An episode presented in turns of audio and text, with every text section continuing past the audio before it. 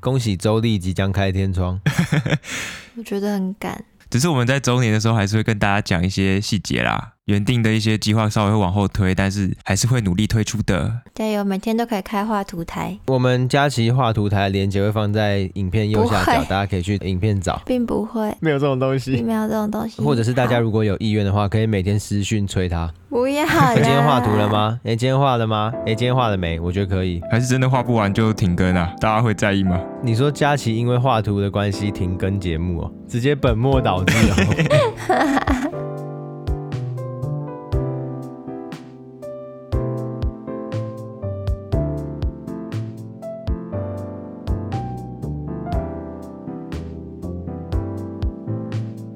这里是疫情指挥中心，我是提姆。我是佳琪，我是季汉，我们透过艺术新闻来讨论艺术与世界的关系。现在的录音时间是二零二二年的九月十二下午三点，台风天呢、这一集一样会有非常多的新闻，所以就没有一个比较大的主题。今天是新闻小杂谈时间。第一篇新闻呢，就是英国在位时间最长的君主伊丽莎白二世上周四过世了。佳琪在英国女皇过世的那天晚上就跟我说：“哦，我没办法去有女皇的英国了，之后去都不是了。”对啊，尤其他们最近开始着手要更换钞票还有邮票上面的头像了。对，所以有一件事情有引起我的注意，就是你们知道英国王室是世界上最大私人艺术收藏品机构吗？耶是最大的吗？我以为会是意大利那边的什么家族之类的。不够猛，因为英国王室他们收藏还有成立一个叫做皇家收藏信托基金，他们的收藏超过了一百多万件作品啊。百万，对，因为大概从十七世纪查理一世开始，就是慢慢的日积月累，所以到现在就有非常多。我就很好奇去查有哪些值得分享的艺术品。虽然关于伊丽莎白二世还有很多可以讨论的艺术议题啦，例如说图像如何作为政治传播工具，没错啊，就像刚刚提到的邮票、钞票，然后很多纪念品上面其实都印有英国女王相关的 logo。对，那那也是一位很有名的艺术家帮他做的雕刻，或者另外一个议题是领袖如何透过表演创造一种公众形象。因为英国女皇算是一种非常深植人心的公众形象，她是怎么用一些表演或者是公众场合的一些肢体营造出来的，这都是蛮有意思的话题啊。对啊，因为伊丽莎白二世就是少数没有负面评论的一个英国女皇。相对比较少啦，不过今天比较想要轻松一点，所以来看看英国王室的收藏比较开心。好诶，一百万件题目精心挑选，所以先来提一下他收藏的分布啦，在一百多万件作品里面有七千六百幅画作，这个数量是他们本国英国国家美术馆收藏的三倍。一百万里面只有不到一万幅是画作，这个画作是指完整的油画，不包含素描啊、版画那些。哦，手稿什么的都不算。对对对，所以完整的一幅大的油画是七千六百幅，那这个数量同时也是故宫的三十倍啊。故宫我们大老远搬过来也没办法拿那么多啊。对，而且不同脉络的艺术互相比较是怎样？ 那个画作也不是那个画作。没关系，现在就是单纯比大小， 比多少。对，然后英国王室很特别，他们还收藏了两千件微缩模型，这个数量就是不管私人还是公众都是世界第一。哦，我超喜欢看微缩模型的展览的，对，这边的微缩模型就例如说音乐盒，或者是很单纯的精细小模型，例如超小茶壶或者是超小杂物店，大家可以到 Instagram 看一下一个超小杂物店模型，这是英国女皇的收藏。好可爱哦。对，那当然还有非常大量的版画和素描啦，也一定有什么家具、陶瓷、钟表、武器、盔甲，甚至是一些档案、书籍、摄影，就是非常大量。所以总共加起来就是一百多万件，都有上到网络上。什么都有。诶，所以其实这些作品平常都存放在哪？有在展示给大家看吗？有，因为这些作品非常大量，所以他们会一直轮流展览。然后又因为英国有很多皇宫，所以可能今天季汉的作品会在 A 皇宫，然后再隔半年到 B 皇宫。那当然，每个皇宫也有自己本来就有的长期典藏展。另外一种方式就是出借给其他机构做展出。哦，了解。这样听下来就知道一百多万件，然后又有那么多皇宫，等于是很多间美术馆嘛，没错，超级多间。就业务量爆表，所以后来才有成立我刚刚说的皇家收藏信托基金，要不然根本管理不了。那也因为有这个皇家收藏信托基金，大众才有机会看到这些作品，要不然都只是在仓库里面或者是皇宫没有开放出来。这样还蛮多机会可以慢慢看皇室收藏的，毕竟这么多件。对，所以我就去看了他们有公布出来的收藏分布。我觉得有一件事情蛮有意思的，就是英国皇室的收藏呢几乎没有当代艺术，就是我们最常介绍到的那些作品， 对，而且甚至连现代艺术都相对比较少，就是连印象派那边的都已经很少了。是一战、二战的东西都看不太到的感觉。对，就大多数的收藏都是文艺复兴一直到现代艺术之前的作品，然后当然也有很多比较近代的，就是皇室贵族委托的肖像画，也就不属于任何派系这样。所以也不是近几届的国王、女皇有编列大量的预算在做艺术收藏，他们都是吃老本。因为有一个很大的原因，就是伊丽莎白二世她在任的期间收购的作品非常少。她其实有公开回应过这个问题，她就说她不想因为个人的喜好影响艺术领域的权威。可能比较近期的就会有什么哦女王认证之类的，然后就会影响到市场什么，所以她就几乎没有收购。伊丽莎白二世她经营的理念比较像是刚刚说的信托，她把一些藏品公众开放化，而不是在做更多的投资跟买卖。哦，因为其实王室常常需要在各种议题上保持中立，包括他们在自己的国家没有办法去投票啊之类的。对，所以英国女皇他们真的要说有收藏的话，比较就是委托画家过来画她自己。可是比较靠近现代或当代的作品，真的是几乎是零。不过她的亲戚们就有比较多现代艺术的收藏，所以我看那个列表里面，现代艺术大部分都是她亲戚买的，也不是她本人。嗯， 旁支贵族收藏区。但是也因为这个价值观，所以很少有当代艺术家和皇室有合作。我们如果更长远来看，可能在好几百年之后，大家就会发现，哎，在二十世纪这段期间，过去这种长期画家记录皇室的传统就会慢慢的消失，时代不同了啦。不过他只要选哪个当代艺术家来帮他们做合作的话，就会引发说为什么选他，然后是不是有什么就一堆有的没的问题啊呀、怕惹的一身腥啊。所以回到引起我注意的收藏，这件作品呢，就是老彼得·布勒泽尔在一五六七年完成的《屠杀无辜者》。你们有看过这件作品吗？没有，我对布勒泽比较熟的就是那是哪一幅啊？雪地跟狗狗吗？对对对， 北方什么的那种。这件作品是一六六二年查尔斯二世收购的，就间隔了大概一百年完成之后啦。不过这个查尔斯二世其实也蛮猛的，他是第一位收藏素描的皇室成员，之前没有人觉得这可以收藏了，所以认为素描没有价值吗？或者是觉得比较接近手稿不够大气之类的， 这样会去问他们。所以也可以发现查尔斯二世他品味也蛮赞的吧，就是有发现这些东西也可以收藏等等。回到这幅作品布勒泽尔的《屠杀无辜者》，它是取材自新约圣经的马太福音，在描述犹太的希律王，因为听说犹太王即将诞生，怕到不行嘛，所以就下令屠杀在伯利恒出生的两岁以下男婴。哦天哪！那为什么你要选这幅布勒泽的画？虽然我记得你蛮喜欢他的，因为有很大一部分我很喜欢布勒泽尔的作品，有一部电影叫做《惊艳布勒泽尔》，提姆五颗星推荐，大家看了绝对收获满满。不过最引起我注意的原因是因为这件作品它有一个很酷的故事，那第二就是它竟然是皇室的收藏，因为你们现在看到的照片其实已经不是这件作品的原版。嗯，是被覆盖上去吗？还是再另外做一幅？对，因为刚刚说到屠杀无辜者描绘了杀婴儿的故事，可是你们在这个画作中有看到任何婴儿吗？没有是被杀光了吗？因为后来大家觉得这件作品杀婴儿太可怕了，所以后世的人呢就把婴儿变成了面包、动物或者是一些袋子。白痴哦。所以你看那个作品里面很多动物、很多面包或者袋子在地上或者是什么，它原本都是小朋友。你这样讲完，我想象好可怕哦， 因为那个袋子超多。对，因为大家觉得太残忍，所以等于是我们现在看这件作品只看得到很多母亲的悲痛，还有画面中混乱这种情况。所以这件作品其实一直是我印象很深刻的作品，因为它就蛮有意思的吧。然后竟然又是皇室的收藏。而且大家看到画面的时候是半滴血都没有，地板都是很纯白的血。就很像，就只是一片混乱，可能就是居民发生争执，然后军队来调解镇压的感觉。对，可是那些动物跟面包原本都是小朋友， 你说那些狗狗吗？有几只狗以前是。哦不，就把它盖上去啊，像贴纸贴上去一样，难怪有几只狗看起来很奇怪。 就硬要摆出一些奇怪的形状，你不觉得吗？嗯，那布勒泽尔大家可能不是很熟，他是北方文艺复兴时期的画家，作品风格其实蛮好认的啦，就是精美的风景加上一堆活灵活现的小人物，八九不离十就是布勒泽尔。没错，看久了就认得出来了。对，那虽然距离现在布勒泽尔已经四百五十年左右，可是他的作品有一个手法其实还蛮前卫的。例如说，《屠杀无辜者》虽然是圣经故事为文本，可是里面的士兵是身穿西班牙和德国军服的，所以他就是透过用大家熟知的圣经故事来带出当时其实正在发生的一些重大军事事件。夹带私货，没错。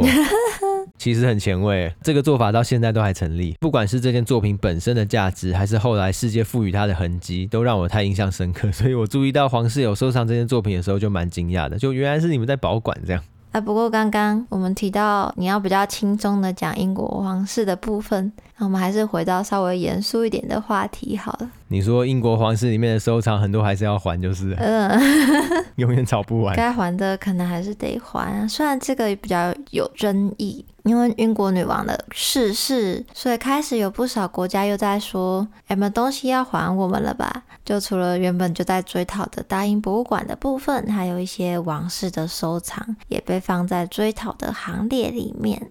大英博物馆表示，关我屁事哦。 不是，而且那些国家有的时候就是看在女王的面子上，就想说没关系，先那样。然后你就知道女王一过世，很多东西都会被影响到。你说女王一过世就是秋后大算账时代哦。然后面子果实已经持有人不在了，所以我们很多东西呢，就是要再重新讨论一下。因为英国女王的收藏不是也有一些青铜头像吗？没错，根据最近 R Newspaper 的报道追踪，因为这是他们特别去问来的，我觉得他们也非常的厉害。其中有一个来自贝南王国的青铜头像，就曾经辗转来了英国两次，那现在还卡在英国，回不去原本的非洲故乡。哦，我想说贝南王国我是第一次听过的。因为它现在已经不存在了。特别讲贝南王国这四个字是有原因的，因为现在有一个国家叫做贝南共和国，但它跟以前的贝南王国没有什么关系。以前的贝南王国是由现在的奈及利亚、尼日、布吉纳法索还有多个四个国家合起来的。就是被殖民过、重新被切爆的国家，没错哦，所以英国是怎么取得这个头像的？因为通常文物归还，它要先有取得，才有归还嘛。嗯，它酷的地方在它曾经取得两次，一次是英国远征队占领贝南王国的时候，你也知道，就是像我们的圆明园一样那种方式取得的，你说好听是收购，实质上是抢劫哦。没错。 那那一次被军官收购，就辗转进入伦敦的拍卖市场。那很酷的是，后来又被非洲尼日的殖民政府买回去，所以它又回到了非洲的博物馆里面。所以才有你刚刚说的第二次嘛。，对，刚刚这个是第一次，那第二次是尼日的将军为了给女王带上礼物，就跑去敲自己国家博物馆的门说：“哎、我要带东西去送女王。”开门傻眼，什么鬼啊？你说博物馆就是自己的摩尔仓库 哦？对啊，自己的博物馆就是第一次抢是被别人抢，第二次是自己人去拿走，所以那时候博物馆馆长就开门给他选哦。对啊，博物馆就开门让他挑个礼物给女王。那当时女王的随行人员以为只是个精致的复制品，便收下了，并不知道这是一个没有古物许可证就离开非洲的贝南青铜像本尊。不小心拿到一个脏货，嘿嘿而且脏货的来源竟然是那个国家的国王是怎样？是将军。哦，将军。不过，在二零零二年，皇室被通知说这个是真品之后，就曾经在温莎堡公开展出过。那现在还收在他们那儿，不是啊，因为这个就有点就礼物 啊。立场问题吧，对啊，他就给我啦。 那这是要怎么办？你站在道德最高点，当然是要还。可是你站在一种取得途径来说，它好像又蛮合理的。只是当时已经有一点古物不能这样随便离开原生地的概念了。是博物馆馆长害怕将军，所以才让他离开，就有点小尴尬。好啦，那至少也等到女王逝世，现在要也没有那么的尴尬了啦。没错，再加上奈及利亚的贝宁市新博物馆建立，很多国家都有在归还这个贝南古文物的计划，所以再加上女王的逝世，这件事情又再度浮上台面。那最近除了英国女王的贝南头像事件以外，荷兰则是将巴拿马的文物归还给当地的博物馆。诶，可是文物归还每个礼拜每天都在吵，为什么荷兰归还巴拿马需要提出来？我认为它这次是中美洲历史上最大的考古作品遣返。最大的意思是最多嘛对，？最多最多，不是东西最大， 最大的东西可能都在大英博物馆吧，哦，对啊，你说那些方尖碑哦，所以是几件啊？三百四十三件，通常是什么类型的文物？这次都是陶瓷类的，就是那些器皿啊，哦，跟一些装饰艺术品。主要都是前哥伦布时期的文物。前哥伦布时期哦是什么时期？我那时候看到新闻，我真的特别去查，因为我真的想说这是什么意思？不是啊，因为我们国家的世界历史就上的很少啊，很多部分的时间都上给对岸的，不是吗？国一是我们自己嘛，台湾历史，然后国二就是对岸嘛，中国然历后史，国三就是全世界。世界历史。没错，好啦，讲一下前哥伦布时期，帮大家科普一下。前哥伦布时期就也是等于前西班牙时期，有时候你会看到两种说法，因为它涵盖的范围超级广，它是从史前文化一直到欧洲人首次登陆美洲大陆的数十年都包含在里面。白痴哦，这个时期有分跟没分一样， 就是被殖民前那种感觉。超级欧洲本位时期耶，没错，我在想说他们有别的说法吗？可是我点进维基好像就就是这样，它等于是我们欧洲人来之前，这个地方就是同一个时期耶。 而且它比较特别的是，它是其实包含欧洲人来之后加时，就是还没有完全被污染，就是有一点交流的时候，那边都还算前哥伦布时期。没有被污 染。欸我刚才是这样讲啊，对不起。这次的归还有很大的功劳是归功于驻荷兰的巴拿马大使，他在逛某一所大学的时候就发现有很多他们的文物被收藏在这里，就成功促使这一批陶瓷器可以回到巴拿马。哇，那他是偏硬哎，好猛哦、我也觉得他好强，那现在那个大学教授邀请他去的，现在是不是变战犯？应该也没有吧？如果平常没有真的特别需要的话，就还人家，要再借就好了。所以现在就鼓励各国的大使开团去逛大英博物馆，大英博物馆应该也是很难拿回来哦。才没有用嘞。 文物归还之旅。荷兰、西班牙也可以顺便 一下，哎，最近都没什么政绩，去逛一下博物馆，要一些东西回来好了。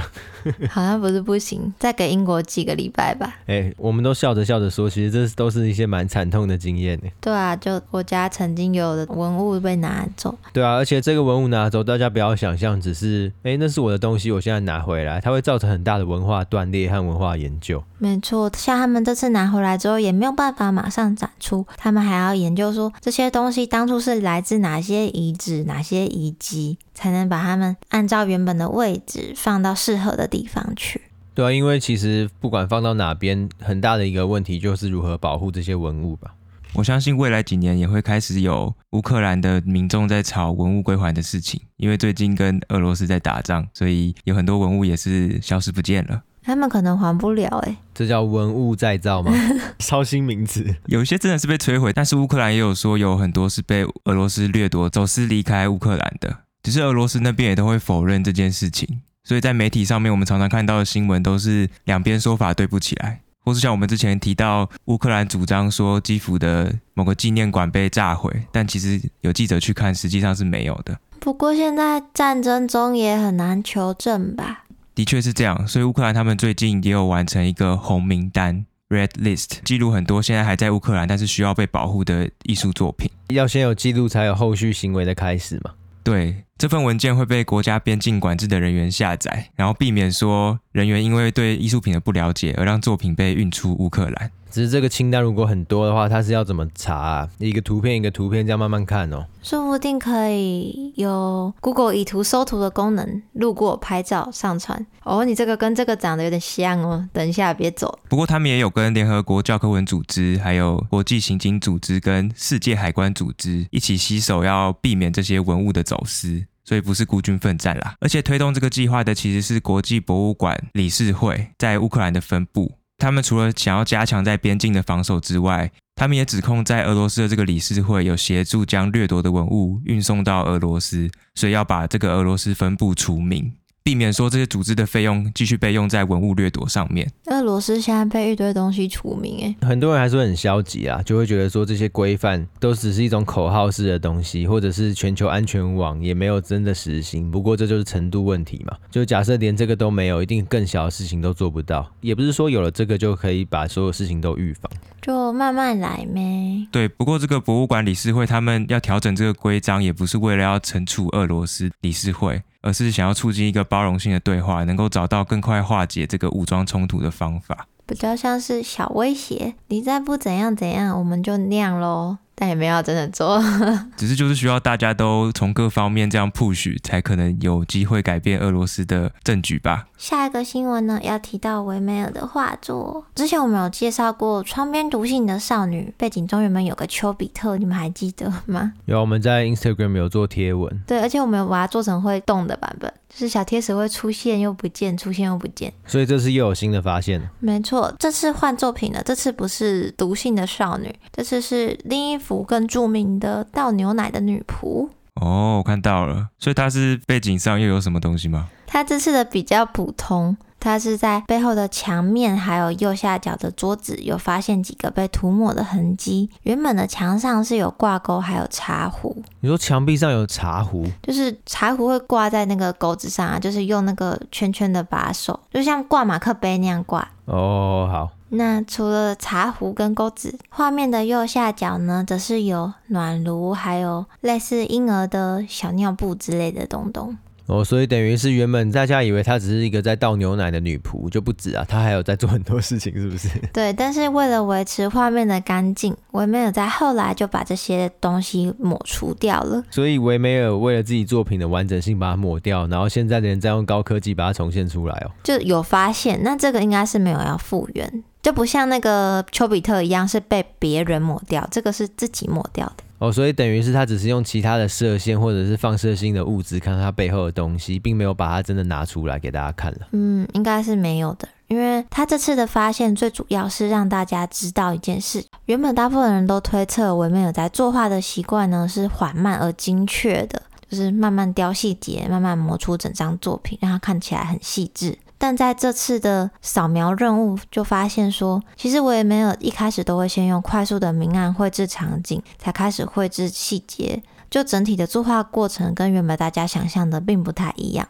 好扯哦，这些科技还可以把他们原本作画的过程试着去推理出来。哦 对，啊我觉得超夸张的。不过每次讲到这个，我觉得最好笑还是以前那个抽象极简主义大师的作品，然后发现里面还有写字，超智障。哦，你说那个种族歧视的那个，对啊，黑画面，不要乱扫描，好可怕哦！夜路走多了就会被扫描。就会被扫描。 其实最近看新闻就会发现，这一两年常常看到跟维梅尔有关的新闻。哎，对啊，为什么？因为阿姆斯特丹博物馆预计在明年举办有史以来规模最大的维梅尔展览，所以他们要先确定每一幅画里面没有写一些怪怪的字，可以被展出，是不 是？或是像丘比特一样需要把它复原，因为那是被别人涂掉的嘛。最大规模的展览当然不能只有展品很多，或者是展品很大，当然对展品的研究也要更深嘛。就像刚刚提到，维梅尔的作画方式跟大家可能原本想象的不一样，那之后可能还会有更多发现，就期待阿姆斯特丹博物馆再释出一些新消息，让我们知道。诶欸不过也真的因为这种西方的油画是厚涂堆叠的，可以用这种放射性的方式去重现它作画的过程。不知道中国的这些书画水墨有没有什么仪器也可以去把这些过程去重现出来？烂掉了就换一张。好像比较难呢，因为墨水的厚度跟油墨的厚度好像差蛮多的。水墨应该比较难，但比较近代的作品应该还是可以看到一些涂改的痕迹。如果在看展览的时候，他有把这些过程都展示出来的话，应该还蛮有趣的。有吧？那种国外的这些大师的展览都会有一些纪录片区，不是吗？嗯，还有手稿。或者是研研究影片区，或者是文献记录。 所以，如果明年各位有幸前往荷兰抽大麻，大家也可以顺便看一下阿姆斯特丹博物馆哦。什么狭带私货啊？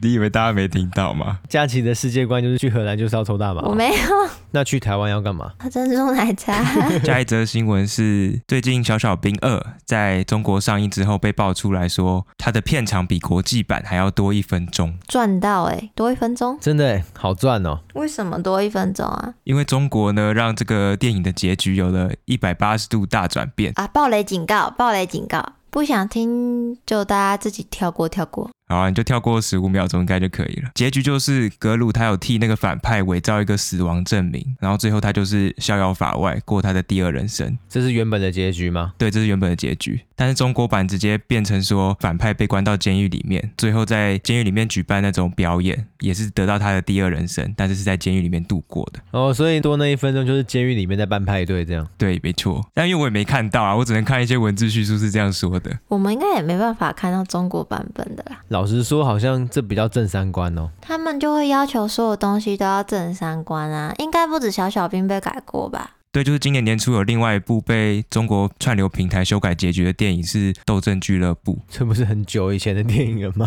对，但是他在上串流平台的时候，直接结局被改，原本的画面直接删掉，然后变成说他用黑底白字来描述最后的结局。哦，你说变成在看 PTT 是不是？没有，因为没办法补拍啊，一定的啊，那个一九九九年的电影，还要补拍哦。这个镜头怎么有点衔接不起来？大家变老是怎 样？就本来的结局，男主角最后是在大楼上面看着周围的大楼也都爆炸，然后倒塌。但是中国版的结局变成男主角也是被警察逮捕，最后关到精神病院，只能说在中国就是罪有应得做啊。坏事要被关，就这样。对啊，很正常啊。然后警察很强。不过很讽刺的是，这部电影是小说改编的。原本小说的作者说，其实这个中国版的电影结局比较接近他原本写的小说。可是我们原本看到的都是男主角把高楼都炸掉、欸，所以小说不是哦。不是，那个也是电影导演把结局做了微调，所以一直以来出版商都会要求小说作者把他再版的书籍呢都改成跟电影一样的结局。炸掉高楼，对，所以算是一个双重的作品修改。就是负负得 正嘛，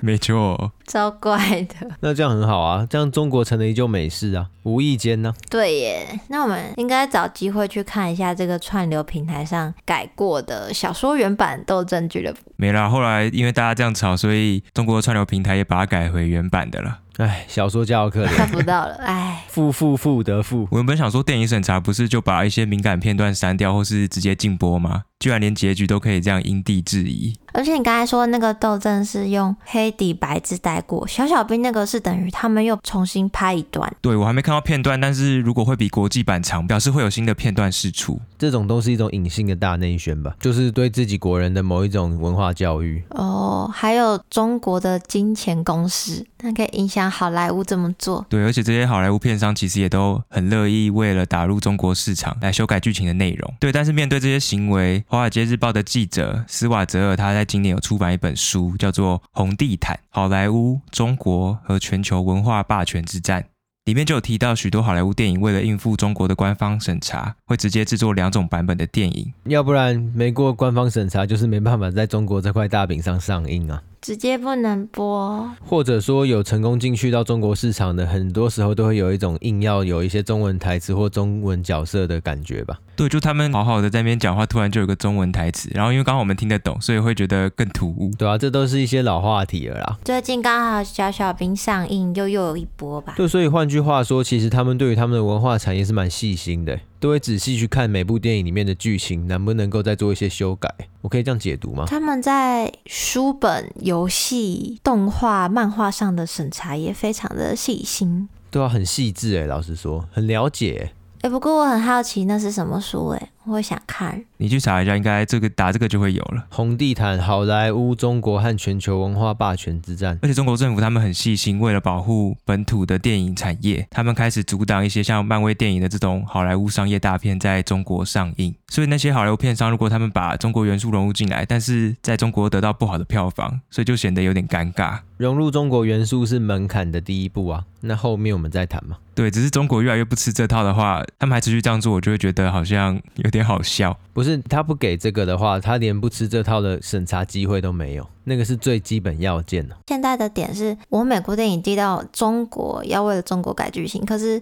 你中国电影寄到美国，并不会加入美国元素在里面，是因为中国这块饼太大太香，所以大家会特别这样子做修改。不然，照理来说，哪个国家出版的电影，本来导演跟金主就是那个地方的人，他们自然会以那边的主流为主去做一些创作啊。 有啦，我们都懂啦，只是就这个讨论也是蛮有意思的。好，我们到听众回馈的时间，直接吧，对啊，这个听众叫做许三妮，你们的节目真的超有意义性的，有价值哦，很有知识与资讯，谢谢你们。谢谢桑尼的鼓励。而且这周听众也有在 Instagram 上面 tag 我们说，他们有到桃园科技艺术节看展览，有听我们的导读，读 NFT 的报纸。不错哦，对啊，很推荐大家去桃园看展，而且那个报纸印的真的超级好看的，值得带一份回去收藏，一人只能拿一份哦。如果对今天介绍的新闻啊有一些想法，也欢迎到我们的 FB 还有 IG 私讯告诉我们哦。当然也可以留言直接跟我们说，没有问题的。也可以到 Apple Podcast 跟 Spotify 留下你的评论。我们就下周三再见，大家拜拜。拜拜。拜拜。